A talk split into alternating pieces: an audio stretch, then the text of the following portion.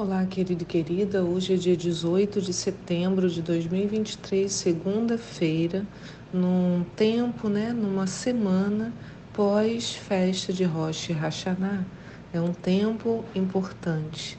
Eu sou a pastora Anícia e nessa nesse devocional nós teremos os textos Deuteronômio 32 de 1 a 6, Ezequiel 8, 2 Timóteo 3 e Levítico 16 de 1 a 17. A pergunta de hoje é: você entende o tempo em que está vivendo? Você entende o tempo em que está vivendo? Né, o tema da festa de Rosh Hashanah era Despertando para o tempo em que vivemos. Então é importante que você entenda que tempo é esse. E hoje também é um chamado para o nosso jejum coletivo. Lembre-se que estamos na contagem de 10 dias para o dia do perdão, Yom Kippur, e a contagem desses dez dias começou logo depois do início da festa das trombetas. Na Bíblia encontramos algumas descrições desse dia, como em Levítico 16, no verso 29, que nos diz: Eis, portanto, para vós um decreto perpétuo. No décimo dia do sétimo mês humilhareis vossas almas, jejuareis e não fareis trabalho algum, tanto o natural da terra como o estrangeiro que habita no meio de vós porquanto nesse dia se realizará o rito de expiação por vós, a fim de vos purificar. Ficareis puros de todos os vossos pecados diante do Senhor. Será para vós Shabat, um momento sabático de descanso total, para constrangimento das vossas almas e para jejum. É, pois, uma lei perpétua. Por isso, todos os textos né, que leremos nesse período falarão de alguma forma sobre arrependimento e perdão. Hoje não é diferente. É um tempo especial para nós, em nossa igreja também, porque instituímos todo ano de fazer nesse tempo um período de jejum e busca do Senhor, que culminará no nosso culto de cura, no qual toda a igreja será ungida. Então, o assunto mais importante de hoje é como você irá se preparar para esse culto, né? como, que tipo de jejum você fará ao longo dessa semana, que tipo de aproximação você buscará como será o seu clamor? Quais as áreas da sua vida precisam de cura? O que você tem feito com a sua vida no oculto e que Deus está te incomodando a mudar? Encontramos essa questão das práticas realizadas no privado no texto de Ezequiel 8 de hoje. Deus dá, é muito interessante, irmãos, depois você lê com atenção. O que, que Deus está fazendo? Ele dá uma visão para o profeta. Então ele fala para o profeta assim: olha o profeta diz: oh, eu estava sentado na minha casa e aí veio sobre mim a mão do Senhor e ele começa a ter ali uma visão. Ele é levado, diz que a mão do, do Senhor pegou por um tufo de cabelo. Eu estou tentando imaginar isso, né? É, como eu tenho bem pouquinho cabelo, acho que se ele pegasse meu cabelo todo seria um tufo de cabelo. Mas ele pega o, o profeta Ezequiel e o leva até um muro e Deus fala: escava, tá vendo? Tem uma brecha nesse muro, escava. Aí ele vai, escava e vê uma porta e o Senhor fala: entra aí e vê o que as pessoas estão fazendo. E Deus fala para Ezequiel assim: ó.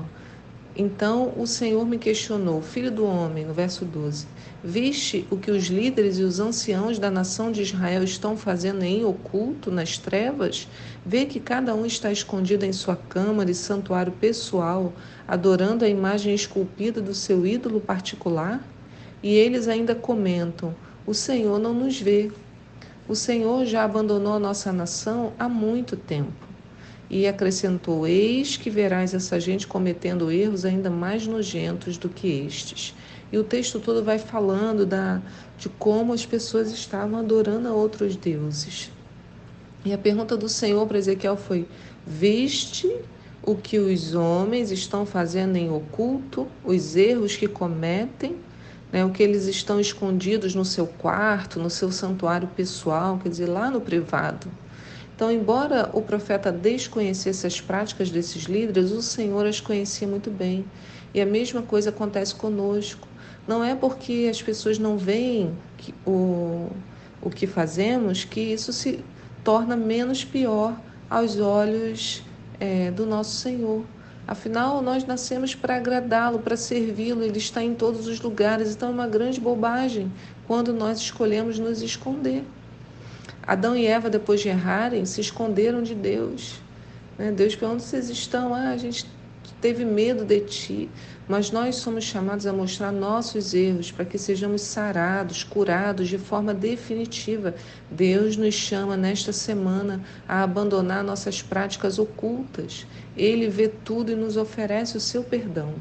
O dia do Yom Kippur é um período de um jejum de 24 horas, como a gente leu no texto, né? Ele fala: é, Estou chamando vocês para um jejum, é tempo de jejum, vocês vão humilhar as vossas almas, né?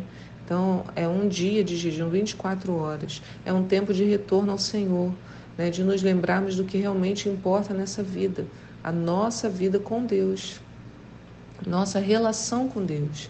É tempo de recordarmos né, que ser é muito mais importante do que ter. Ser, ser com Deus, ter uma vida com Deus, muito mais importante do que ter a aparência de ter uma vida com Deus apresentaremos ao nosso Deus as pessoas. Né? Eu apresento o Senhor para alguém se eu for como Ele, e não se apenas eu o tiver no meu coração ou achar que é assim ou assado. Não, eu tenho que ser como Ele é. O que atrai as pessoas para perto do Senhor é que, o que somos e os princípios pelos quais vivemos. E nesse dia da expiação, vamos olhar para o alto sabendo que já fomos aceitos, irmãos, já somos amados e que o maior legado que podemos construir reside na demonstração da nossa fé por atos que reflitam as características de Deus. Sabendo que teremos dias difíceis pela frente, eu quero te encorajar. Fique firme, não desista, deixa Deus falar o seu coração. Ele quer cuidar de você, colocar remédio nas feridas, nas suas, nas minhas e nos preparar para avançar. Né? Vamos nos preparar para sermos confrontados ao longo desses dias. É assim mesmo, mas é necessário. Né? Agora, o que, que a gente precisa lembrar? Depois vem tabernáculos, depois vem um dia de grande celebração. Nós tocamos ontem o chofar na festa das trombetas, né? Algo importante está para acontecer, o rei está chegando, mas a chegada do rei trará juízo. Por isso, entre o dia da, do chofar né, até o dia do perdão, temos essa contagem de tempo. Então, nesse tempo, a gente tem que estar atento, é como um mergulho no reino espiritual. É momento de arrependimento, de contrição, dia de nos voltarmos mais às coisas espirituais, de buscar a face do nosso Deus. Durante esse período, esse período é chamado Aseret e Mei Teshuvah, dez dias de arrependimento e conserto, retorno. E nós tentamos separar nosso tempo para a leitura da Bíblia, para a contemplação, para a meditação nas Escrituras. Sabe, esses dias difíceis que virão pela frente, é, o que nos manterá firmes é a palavra. Por isso a gente se deleita com ela, né, representada pelo mel, que a gente falou tanto na semana passada e vimos ontem no culto. Gente, na carta de Paulo a Timóteo, que está no nosso devocional de hoje, né, Paulo dá uma orientação para que Timóteo permaneça atento. Diz assim, no capítulo 3 de 2 Timóteo, no verso 1: Sabe, entretanto, disso, nos últimos dias sobrevirão tempos de terríveis. Os homens amarão a si mesmos, serão ainda mais gananciosos, arrogantes, presunçosos, blasfemos desrespeitosos aos pais, ingratos, ímpios, sem amor, incapazes de perdoar, caluniadores, sem domínio próprio, cruéis, inimigos do bem, traidores, inconsequentes, orgulhosos, mais amigos dos prazeres do que amigos de Deus, com aparência de piedade, todavia negando seu real poder. Afasta-se, portanto, desses também porque são pessoas assim que se intrometem pelas casas, conquistam mulheres insensatas, sobrecarregadas de pecados, quais se, devam, se deixam levar por toda espécie de desejo. Aí ele vai falando sobre isso e ele fala: são homens que tiveram sua mente corrompidas, são reprovados na fé, contudo não irão longe. Pois, como no caso daqueles opositores, a insensatez que lhes é imprópria se manifestará claramente a todos. Mas ele fala: afaste-se dessas pessoas. Paulo deixa claro que devemos observar o comportamento das pessoas para fazermos escolhas de com quem andaremos. O Senhor não nos tirou do mundo, lembra da oração de Jesus? Não peço que os tires do mundo, mas que os livres do mal, né? Então, nós não somos tirados do mundo. Convivemos com pessoas de todo tipo de comportamento, mas nesse tempo precisamos repensar os relacionamentos, o que temos falado, como temos vivido, o que temos experimentado de Deus. O chamado é por um mergulho na maior profundidade com o Pai, porque Ele quer nos restaurar, nos curar. Então, se prepara, como eu disse, a semana será intensa. Né, na continuidade, aí Paulo fala: Tu, porém, Timóteo, tens seguido atentamente minha teologia, procedimentos, propósitos, fé, paciência, amor, perseverança, observado minhas perseguições e aflições, que sofri em Antioquia, Icônia e Listra, quantas perseguições suportei. Contudo, de todas o Senhor me livrou. De fato, todas as pessoas que almejam viver piedosamente em Cristo Jesus serão perseguidas. Todavia, os perversos impostores andarão de mal a pior, enganados e sendo enganando e sendo enganados. Tu, no entanto, permanece no ensino que recebeste e sobre o qual tem plenas, tens plena convicção, sabendo perfeitamente de quem o tem aprendido. Porque desde a infância sabes as sagradas letras que têm o poder de fazer-te sábio para a salvação por intermédio da fé em Cristo Jesus. Toda a Escritura é inspirada por Deus e proveitosa para ministrar a verdade para repreender o mal, para corrigir os erros e para ensinar a maneira certa de viver, a fim de que todo homem de Deus tenha capacidade, pleno preparo para realizar todas as boas ações. Então, essas palavras de Paulo nos trazem muita orientação. Né? Devemos perceber no o, devemos permanecer no ensino que temos recebido Afinal, você sabe qual é o conhecimento que você tem recebido? Você tem aberto espaço né, para que essa palavra ocupe sua mente, seu coração? Ou tudo que você recebe depois você desperdiça? Precisamos pensar nessas coisas. Como Paulo diz, a Escritura não nos foi entregue, nos foi entregue né, para corrigir nossos erros e nos ensinar a maneira certa de viver. Então, se não nos alimentarmos dela, como saberemos?